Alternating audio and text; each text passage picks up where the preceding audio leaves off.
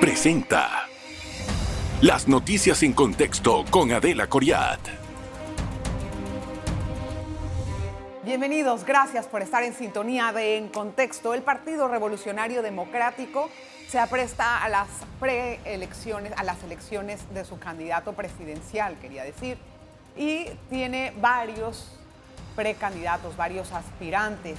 Hasta ahora, pues se han hecho campañas alrededor de todo el país y con varios puntos, muchos de los candidatos están visitando las casas, están visitando a los copartidarios para conocer sus impresiones y poco hablan también de todos en general. Bueno, aquí vamos a entrevistar hoy a Juan Felipe Pití, que es uno de ellos, es uno de los precandidatos del PRD antes de entrar con el invitado, quiero hacer la salvedad de que hemos invitado con muchas ocasiones, en reiteradas veces, al señor Cristiano Adames para que venga a este espacio y pueda dirigirse también a sus compartidarios o nos brinde una entrevista para conocer algunos puntos de vista que él ha manifestado y pues no hemos tenido éxito. Es una lástima porque a todos tratamos de darles el mismo espacio. Igualmente lo hacemos con el señor José Gabriel Carrizo, que está también en campaña. Gracias. Eh, Juan Felipe, por estar con nosotros. Bienvenido. Gracias. Bueno, yo quiero entender para qué usted se metió a esto, porque la verdad eh, se habla mucho de las precandidaturas, se habla más de las tres principales que la de usted. ¿Qué pasa? ¿Por qué usted está en esto? Mira, yo he tenido oportunidades extraordinarias en este país que me dio Dios, por supuesto, primero que todo, mis padres, la Nación y Omar Torrijos Herrera, que me permitieron crear una de las empresas marítimas más exitosas en este país. Además de eso, yo he participado en la política. Yo he estado en el Comité Ejecutivo Nacional del PRD y he sido nueve años vicepresidente del Frente Empresarial. Pero yo creo, Adelita, que si nosotros estamos cansados de las cosas como están, si creemos que las cosas pueden ser mejores y pueden ser distintas, entonces estamos obligados a participar. Yo estaba en la casa de unos compañeros ayer que me decían, Juan Felipe, ellos siempre ganan y nosotros perdemos. Y es verdad, es hora de que las bases ganen, que el panameño de a pie gane. ¿Usted dice que representa las bases? Por supuesto. ¿Qué le hace decir eso? Mira, te lo digo primero... Porque todo el mundo dice que representa las bases, entonces quiero saber las bases con quién están, no le entiendo al PRD. no, pero mira, esa es una pregunta extraordinariamente válida. Me encanta que me la hagas. Mm. Yo vengo de una familia profesional de un padre abogado que fue canciller de Omar Torrijos Herrera y también logró ser su embajador en Washington ante la OEA por ocho años, del 70 al 78, durante la fase de las negociaciones de los tratados del Canal de Panamá. Y una madre, maestra de la Normal de Santiago, que creció en una casa de quincha y que se formó después como profesora de Historia y Geografía. De esa base profesional, yo entiendo lo que es que el estudio, que fue la primera lección que me enseñó mi mamá como maestra, que el estudio nivela todas las desigualdades y abre todas las puertas. Entonces estoy claro, como un miembro del PRD, que el PRD requiere representantes como nosotros, que no somos más de lo mismo, porque te... diga, Delita. Porque te digo, cada casa que yo visito, los problemas de los compañeros son los mismos. Salario que no alcanza, o trabajo que no existe, alto costo de la medicina y alto costo de la comida e inseguridad. Y yo no sé si las prioridades del vicepresidente de la República o del presidente de la Asamblea tienen algo que ver con la necesidad de los panameños. Lo que yo sí sé. Todos dicen que sí, así Lo que, yo sí sé, sí, pero Adelita, lo que yo sí sé es que si mi partido se siente satisfecho con lo que tiene, si el, las bases del PRD se sienten orgullosos del PRD como está hoy, creen que todo está bien, ellos son sus candidatos, yo no soy su candidato. Pero si las bases del PRD quieren un cambio, alguien que realmente se preocupe por su necesidad, por resolver y atacar y defenderlos en el problema del empleo, la inseguridad, yo soy su candidato. Ok, basta de campaña, porque aquí lo que tratamos de conocer es... Nos conocemos. Al, al, mismo candidato. Ahora, el, ¿a qué se dedica usted? Yo soy abogado marítimo, lo he sido por 35 años, me formé, estudié en Panamá y obtuve una beca de la Universidad de Tulane, la universidad más importante en Derecho Marítimo, que me becó para hacer una maestría y he construido uno de los bufetes marítimos más exitosos en la República de Panamá. Así es. Yo conocía eso, pero siempre trato de hacer esa pregunta a entender. O sea que usted es solventemente eh, pudiente, por así decirle. Eh, ¿Tiene, un ingreso sólido al mes, por ejemplo? He tenido la gran fortuna al desarrollar esta empresa exitosa y el desarrollar otras áreas del sector marítimo de tener la tranquilidad económica y la independencia de poder participar como empresario en la Cámara de Comercio, que soy el primer presidente de la Comisión del Canal de la Cámara de Comercio, y ser presidente de gremios y desarrollar una gran empresa. Me pregunto cómo va a influir esa gestión eh, empresarial, digamos, si usted llega a lograr alguna aspiración presidencial. Mira, Delita, los... Porque hay un interés, un conflicto de interés a mi, no, yo a no, mi, a mi juicio. Yo no vez. lo vería así porque te digo que al principio y al final los hombres y las mujeres somos la voluntad que le ponemos a las cosas. La corrupción se combate si hay voluntad. La inseguridad se combate si hay voluntad. Y si no hay voluntad no se combate. Si tú tienes la voluntad en un país tan rico como este, que el problema de Panamá no son los recursos, No, no es, eso. la voluntad a ver, de hacer Juan las cosas. Felipe, vamos a hacer las cosas prácticas. Si usted llega, Mm. vamos a ver qué calidad eh, de, de concepto tenemos con el candidato que tenemos enfrente. Si usted llega a la presidencia, ¿renunciaría a sus empresas para evitar un conflicto de intereses o no? Mira, lo más importante es el país.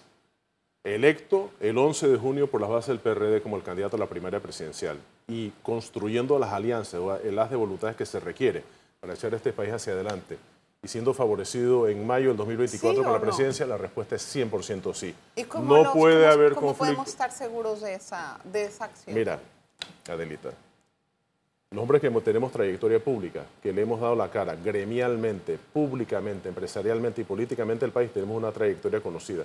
Yo creo que mi récord habla por sí mismo y la gente que me conoce lo sabe. Yo soy una persona de principios dados por mis padres, de valores que le trato de transmitir a mis hijos todos los días y de un amor profundo a mi país. Bueno, tengo que hacer una pausa. La primera del programa, vamos a regresar con más después de estos comerciales. No se vayan. En breve regresamos con En Contexto.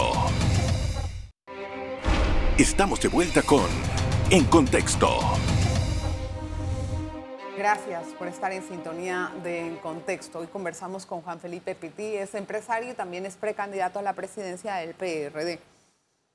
Eh, vamos a entender a su partido. Hay varias candidaturas, pero hay quienes dicen que su partido está secuestrado por la cúpula. ¿Usted piensa lo mismo? Yo estoy participando dentro del partido precisamente porque creo que las bases del PRD, que están cansadas de más de lo mismo, que no quieren seguir recibiendo el clavo de la indolencia, de la indiferencia, del menosprecio, y que aspiran retornar ese PRD que recuperó el canal de Panamá, que llenó el país de escuelas Juan dignas, Felipe, quieren ¿sí o ese no? país. Porque si vamos a echar no, un... no, Adelita, no, no, ¿Qué? no, es que tenemos que hablar esto con claridad, con la seriedad que las bases se merecen. Secuestrado está si tú lo permites estar secuestrado. Nosotros estamos peleando desde adentro de la casa porque creemos que las bases nos van a dar no solamente la oportunidad, sino sus votos para recuperar ese partido. Cada liderazgo político se ejerce en la medida de su posibilidad. Las bases nos están mirando, sufriendo cada día su problema económico en la casa, buscando un candidato O sea, que pero se lo resuelva. usted habla, o sea, que lo que me, me surgen varias preguntas de esa respuesta. Por supuesto.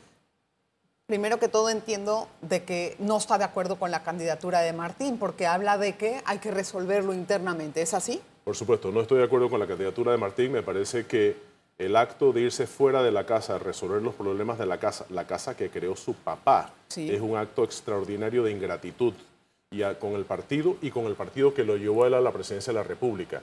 ¿Y eso? Adicionalmente, adicionalmente a eso, Adelita, Bueno, pero él, él- él- él no está de acuerdo. O sea, yo no quiero ponerme No, en la defensa de él, pero no, lo pero que él yo- dice es que no, está, no, no hay condiciones para llegar a ser precandidato y que eh, prácticamente está manejado por intereses que no son los más beneficiosos para el mismo para los miembros del partido. Mira. Usted también está hablando La- de que los bases no se sienten identificadas por, con la cúpula. por supuesto, pero por eso mismo Entonces- es que las peleas de la casa se hacen en la casa y uno tiene que tener el valor y la valentía y la convicción de hacerla. Yo lo hubiera invitado a que la hubiera hecho acá. Me da tristeza verlo hacer desde la casa de enfrente lo que la casa suya esperaba Hay que le muchos hiciera acá. seguidores que se están yendo con él. Bueno, lo que pasa es que ahí tú tienes otro, otro escenario. Ahí hay una jugada política conspiracional entendible en la política del juega vivo de la- del Partido Demócrata Cristiano hacia el PRD de llevarse la cantidad de miembros que, miembros que puedan. No les interesa si Martín gana o no gana, se ha dejado utilizar para ese juego. Y esa conspiración es para tratar de lograr liderazgos adherentes en un partido que tiene un poquito más de 17 mil miembros y también llevarse el subsidio electoral. Es lo único, supervivencia política de un partido. Eso, eso, pues todo el mundo lo puede analizar. Es en, la cuestión de lo, cómo puede sobrevivir el PP en una elección. ¿Les hace en sentido donde a ellos? Prácticamente están. A costa si del no PRD. lo salen, bueno, pero ¿ustedes qué harían entonces Bueno, internamente en pero el PRD? Por eso te digo que es, que es el típico juega vivo político. Y si vas a jugar vivo político, entonces no te puedes arropar con el manto de santo. Adicionalmente a eso, Adelita. Y esto es lo último que quiero decir del presidente Torrijos. El presidente Torrijos fue presidente, no resolvió un centavo el problema de los medicamentos, un centavo el problema de las medicinas, y ahora lo va a hacer. El presidente Torrijos es más de lo mismo. Y a veces más de lo mismo, a mi base el PRD le digo es menos de lo mismo. Eso es, eh, eso es muy cómico porque estamos viendo a un PRD que está peleándose entre sí adentro y fuera de la trinchera. A mí me llama la atención cómo pueden eh, de esta forma captar el Adelita, voto del- de, lo- los, de los... Pero yo quería Sí, preguntarle a usted, Pero, pero te, ¿cómo- te digo un segundito con eso. Lo que sucede es que nadie le tira piedras solo al árbol de fruto. El PRD, con sus 700 mil miembros, representa un tercio del elector. Eso quiere decir que de los electores nosotros somos tres de cada diez. Sí, somos pero- igual que Pero Panamá. no significa que todos van a votar por ustedes, por So, favor, con el repito, desgaste que tienen. En la please. situación de las bases del PRD es igual a las casas de los demás panameños. No, pero, Igualito Juan que Felipe, Panamá. eso no significa que todos los... Lo, han- lo han- lo hemos visto en elecciones pasadas. Mm. Eso es un cuento de hadas lo que está diciendo. En elecciones pasadas hemos visto a miembros del PRD que le han dado su voto a opositores. porque no han llegado ni siempre siquiera a los... ocurre, siempre ocurre en todas las elecciones, en todos los partidos políticos, que aquel que se siente insatisfecho se lleva sus liderazgos en otra dirección, en todos los partidos. Y en Esa es la esta realidad. ocasión yo no veo que va a ser- pasar va algo Ha diferente. sido igual en todas, va a ser igual en esta y será igual en todas las que vienen, porque es el derecho de ellos. Sin embargo, la obligación de los que están peleando por el liderazgo del partido es demostrarle a esas bases del PRD, que son la mayoría. ¿Cuántos malos hay en el PRD? ¿Cuántos malos quieres que te regale? De los 700 mil, ¿5 mil? ¿10 mil? ¿20 Uy, mil? ojalá fueran tan más esos.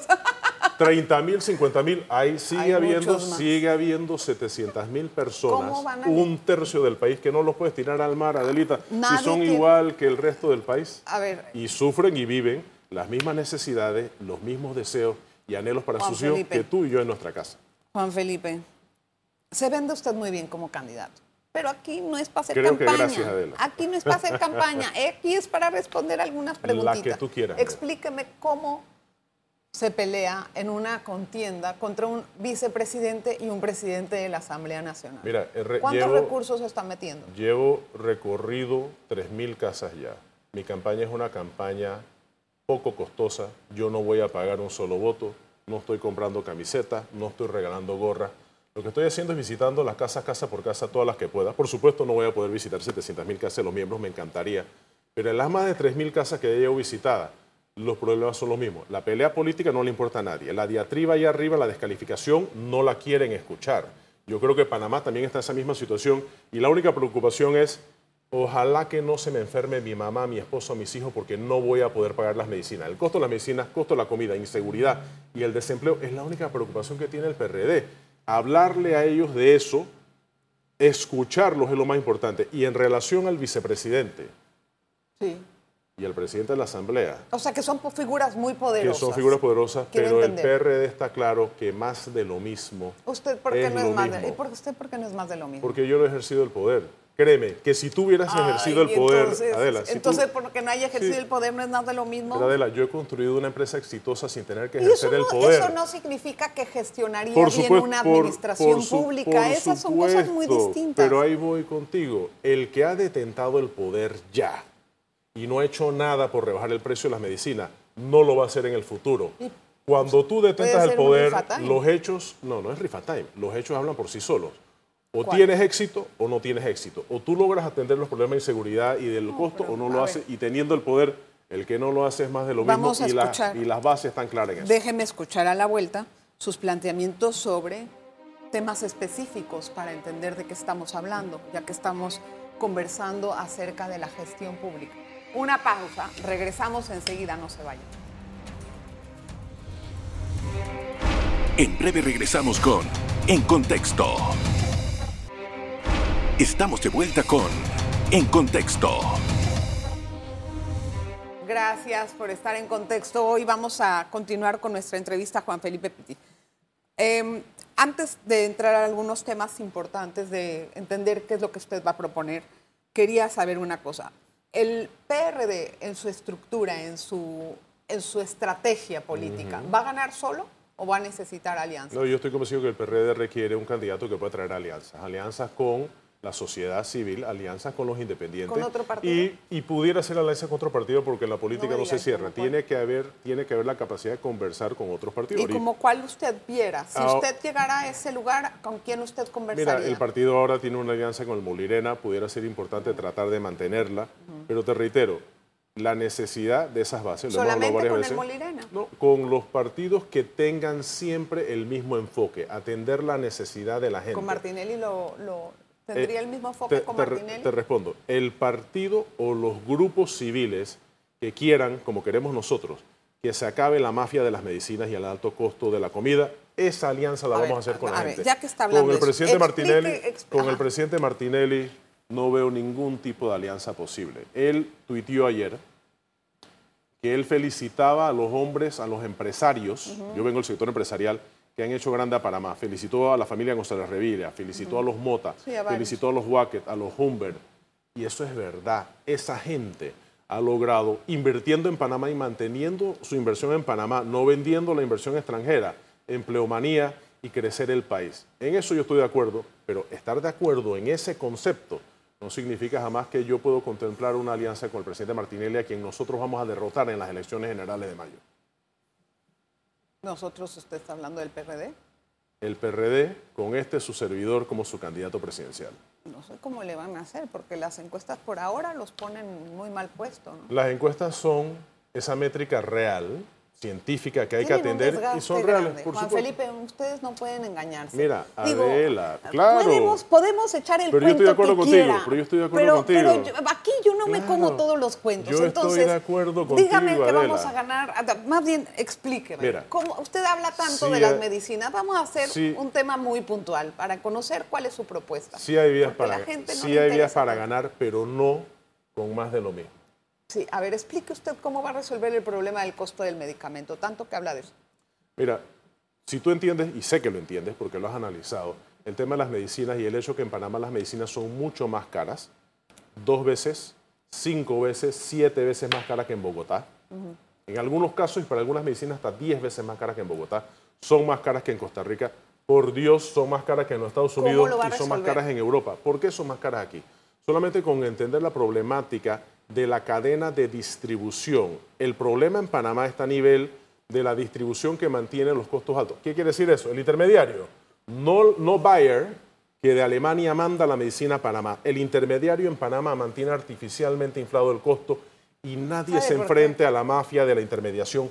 Nadie los O sea, para, usted- nadie reduce la medicina y eso requiere voluntad. ¿Y cómo lo va a hacer? ¿Cómo va a parar supuestamente lo que usted llama la mafia? Estamos la- de acuerdo en, de lo- la- en el planteamiento, ¿no? No, no estoy tan de acuerdo con eso. Yo lo que creo es que aquí hay un problema que nadie está analizando y es que las farmacias tienen que elevar el precio de las medicinas un 25% automáticamente porque va a llegar un jubilado y le va a pedir, me da mi descuento de jubilado. Ahí automática- automáticamente hay un costo extra que asumen porque ellos no lo van a ellos no lo van a Pero- ellos no lo van a asumir. Segundo, Panamá es un país muy chico y en el sentido de que como no consumimos tanto, tampoco tenemos el mejor de los precios como ellos dicen. Si usted realmente quiere terminar Ese, esa- ese esa- es otro problema de la, totalmente distinto. Y ahí tú me, me- me permites y me disculpo ver, que discrepo contigo 100%. Venga, venga. Primero, Panamá es un país chico pero extraordinariamente rico. Los problemas de Panamá no son de plata, son de gestión y de voluntad, de ganas y de independencia No de hacer las dinero. cosas. Son así. El, el país, hay mucha gente pobre, demasiada gente pobre para un país tan rico como este, pero el país tiene 77 mil millones de dólares en Producto Interno Bruto y 26 mil millones de dólares en presupuesto general del Estado el año pasado. El problema no es de plata, distribución, administración, gestión y voluntad. Con relación a las medicinas, ¿Cómo va a Adela, cuando por el PIB se pone una cifra, es la intermediación alegando que son las empresas farmacéuticas, la casa farmacéutica en los Estados Unidos y en Europa. Tienes varias soluciones. Primero, liberalizo inmediatamente la importación a Panamá de quien quiera, pueda y desee de toda medicina aprobada por el FDA de los Estados Unidos y por el EMA, que es la, la Agencia de Medicinas de Europa. Dos, Eso se acaba de hacer no hace mucho Dos, en, la- aprove- en- en- en el diálogo y que se, pro- se, se dio oportunidad a las farmacias chicas que hicieran la importación. Diálogo. ¿En qué ha pasado? ¿Por qué no han importado las farmacias ¿Y has chicas? oído algo más después de eso? ¿Eso hace cuánto tiempo fue? ¿Hace cuántos meses fue? Julio pasado. Silencio, sí, hace un año. Silencio de radio total. Cada vez que surge el tema de las medicinas, surgió al final del ¿por qué gobierno. qué los- Voy, voy contigo. Surgió al final del gobierno de Martín Torrijos, surgió el año, surgió el año pasado y de repente hay silencio de radio. Nos amenazan que se van a subir en el ring para defender a los panameños y bajar los costos de la medicina y nadie se sube en el ring. No ha habido administración que tire un solo puñete de verdad a favor de los panameños para bajar los precios de las medicinas. Ha sido cosa de ¿Qué voluntad. otra cosa va a hacer? Dígame la siguiente medida. No. Usted va a abrir eso. Vamos a poner que lo abre. ¿Qué pasa? Que el día de mañana la empresa pequeña, las farmacias pequeñas, por más que se traten de unir en cooperativas, no pueden lograr las cuotas de importación a buenos precios y continuamos con precios altos. Es que no con, funcionó. con la ¿Qué farmacia, con la- nunca, no, no es que no funcionó, nunca se intentó de verdad. nunca ha habido un, no, no, Adela, no ha habido nunca un intento de verdad. Empresarialmente, actuarialmente, económicamente, te reto a que hagamos el estudio y veamos los números, nunca se intentó de verdad. El día que se intente de verdad, no solamente libe- liberalizar la barrera arancelaria aduanera para que las medicinas aprobadas en el primer mundo y además fabricadas en Argentina, en Colombia, en Guatemala, en México, que tienen aprobación del FDA y también puedan entrar, resuelves la mitad del problema. La otra mitad del problema, que es un problema de inventario, donde la mafia de la medicina va a seguir peleando para artificialmente mantener el inventario abajo y evitar que la farmacia pequeña logre poder tener, como la farmacia grande, su inventario de medicina, ahí es donde el Estado tiene que intervenir. El Estado interviene en ¿Cómo va a intervenir? El Estado interviene para ayudar el flujo por medio del Seguro Social, que también liberas para que compre todas las medicinas que se requieren a esos países. Tú logras establecer el stockpile o el inventario necesario para atender tu problemática Problema no y no hay problema de desabastecimiento. Y al final, lo último, Adela, los fabricantes de las medicinas no tienen interés, ellos, en tener sometido a Panamá el costo más alto de las medicinas. Eso está a nivel de intermediación. Sí. Sentamos aquí a Lilly, sentamos aquí a Merck, sentamos aquí a Bayer. Ese problema se Mire. resuelve en dos minutos. Ellos no, ellos, usted mismo lo ha dicho, Panamá no es un mercado importante para ellos. Espérate, Ellos, pero- eh, eh, ellos Sí, no les pero- interesa pero ellos le sentarse en pero a Panamá las para grandes- ver cómo No, eh, sí van le- a no. distribuir, porque lo Sí. que nosotros compramos del inventario de ellos es un 1% tal Te vez. pongo un ejemplo concreto Entonces, de ¿qué- dónde ya funcionó en el mundo. A ver. Para que para- y sé que lo sabes. En África, con la pandemia del SIDA, Sí, el, pero país más peque- el país más pequeño africano le dijo, no importamos una más porque no podemos pagar el cóctel Sí, pero de SIDA no- para atender a nuestra una- gente. fue- ¿Y no, ¿Pero eso por qué fue? ¿Pero por qué eso fue? fue por una ca- ocasión por una, de ra- emergencia una sanitaria ración, do- no, mundial. dos cosas. Emergencia sanitaria mundial, que nosotros Que no también es- que no es tenemos, lo que vamos a tener y ahora. adicionalmente son cuestión de óptica, de las buenas relaciones y la buena imagen que la empresa farmacéutica Bueno, quiere tener. ojalá que le Y funcione. no, fun- y no seguir presentándose por sus intermediarios en Panamá como un depredador. Ojalá que Si le tenemos funcione. la voluntad, acabamos mañana con el alto precio de las medicinas. es cuestión de que voluntad. Y funcione. la base lo sabe. Bueno, ojalá que le funcione. Yo lo que quiero entender es cuál es la propuesta, por ejemplo, de usted en el tema de seguridad. ¿Qué va a hacer? La narcopolítica, Por supuesto. que varios de los miembros de su partido han sido señalados. De, mi, ¿Cómo va a par- manejar de mi partido y de otros partidos. La, narcopolítica y la narcomafia y el crimen organizado trata de apoderarse de todos los países. Mira México, un estado fallido prácticamente en ¿Cómo va a manejar el tema en ¿Cómo? su partido? Bueno, es que la rueda no hay que reinventarla, Adela. ¿Dónde funcionan los estamentos policíacos y de seguridad nacional bien? ¿En qué lugares funcionan? Y te pongo un ejemplo muy específico, pequeño además. Rudy Giu- Giuliani llega a la, a la ciudad de Nueva York y en cinco años resuelve los, problemas de criminalidad. ¿Cómo lo hizo? Eso no Tecnología, No, primero. La teoría académica de ventanas rotas, es decir, atender los Eso problemas se- mínimos. no se ha hecho. aquí. Aquí no se ha hecho. no, se hizo, no, Adela, no se ha hecho en otros gobiernos darle, metió. darle, sí, lo que pasa es que tienes que tener constancia, darle el respaldo Eso no limpia la narcopolítica. espérate, darle el respaldo a la policía y tener herramientas legales para meterlos presos ya. Y eso al final, Las además de la herramienta jurídica, tienen, no es tienen voluntad. voluntad. Voluntad, es que eso no lo- tienen ningún tipo de interés de pesarle la manguera a sus copartidarios. y- Eso es lo que está y pasando. Allí y no se atreven. Y allí Adela yo le digo a mis copartidarios, ¿Qué va a hacer? lo que tú acabas de decir, la solución de los problemas de Panamá son sobre todo voluntad, coraje y la independencia para lograrlo hacer. Yo sí me voy a enfrentar a la narcomafia y a la narcopolítica. En mi partido y Pero en otro no veo partido. cómo, Juan, perdón, esas cosas no las solucionan. Adela, desde la el- principal, desde el- no me la ha comentado, desde el la poder. principal que creo. ¿Cuál es la principal? No me la has comentado tú. Que esa es la principal, para mí Bueno, eso es lo más importante. restaurar Bueno, el tejido pero- social del país. Pero te lo Nadie dije, se da te lo dije hace unos minutos cuando te hablé que yo soy producto de una beca, no solamente de una educadora que me enseñó el valor de ese Sí, valor pero- principal de la educación, pero de una ¿cómo beca. Sin la beca que me dio los Estados Unidos, yo no hago las empresas de éxito que he hecho Le- ahora. no le ¿Qué se podemos dar merecen? becas a todos, ¿verdad? Para ahí voy. El Estado y sus becas. La petición de becas a las universidades internacionales también que están dispuestas a darse la Panamá si se piden, Juan. pero educación es todo. Finlandia, Dinamarca, los países nórdicos que Es tienen los sistemas educativos más importantes de desde univers- de la kinder. No solamente y no lo puede de- hacer si usted no cambia el sistema educativo. por supuesto. Eso es otro chicharrón. Bueno, pero es que sistema educativo, calidad edu- educacional, no solamente el inglés, sino coding, el idioma de la informática, de los teléfonos, de las redes sociales, que es un segundo idioma que los muchachos tienen que aprender. Y para nosotros entonces poder atraer las empresas que tienen que estar en el hub logístico panameño. El estudio de Harvard para Panamá lo dice. El porvenir de Panamá, querramos o no querramos, es brillante. Y los panameños lo saben. Por eso es que mis bases tienen en esta ocasión la oportunidad de elegir más de lo mismo o elegir un cambio a alguien que le interese esa Juan necesidad Felipe. del PRD, la, de la educación, la producción y el mérito. Yo le deseo suerte. Gracias, Adela. Sé que sí. Ojalá que, No, sí, es verdad. Yo sé que sí. Yo le deseo suerte. Yo no lo digo por, por No, cumplir. no le deseo suerte. Eh, espero que logre sus objetivos. Gracias, porque Adela. como ser humano y como político puede ser una buena experiencia también. Y puede ser una experiencia para su partido también. Sin y duda. estaremos platicando más adelante. Adela, muchísimas gracias. En otras, en otras Siempre. formas de cómo vamos a resolver otros problemas. Por supuesto. O la propuesta, pues la escuchamos. Y de escucharte a ti también, que es importante para No, nosotros. para mí no. Gracias a usted por estar en sintonía de En Contexto. Nos vemos la próxima.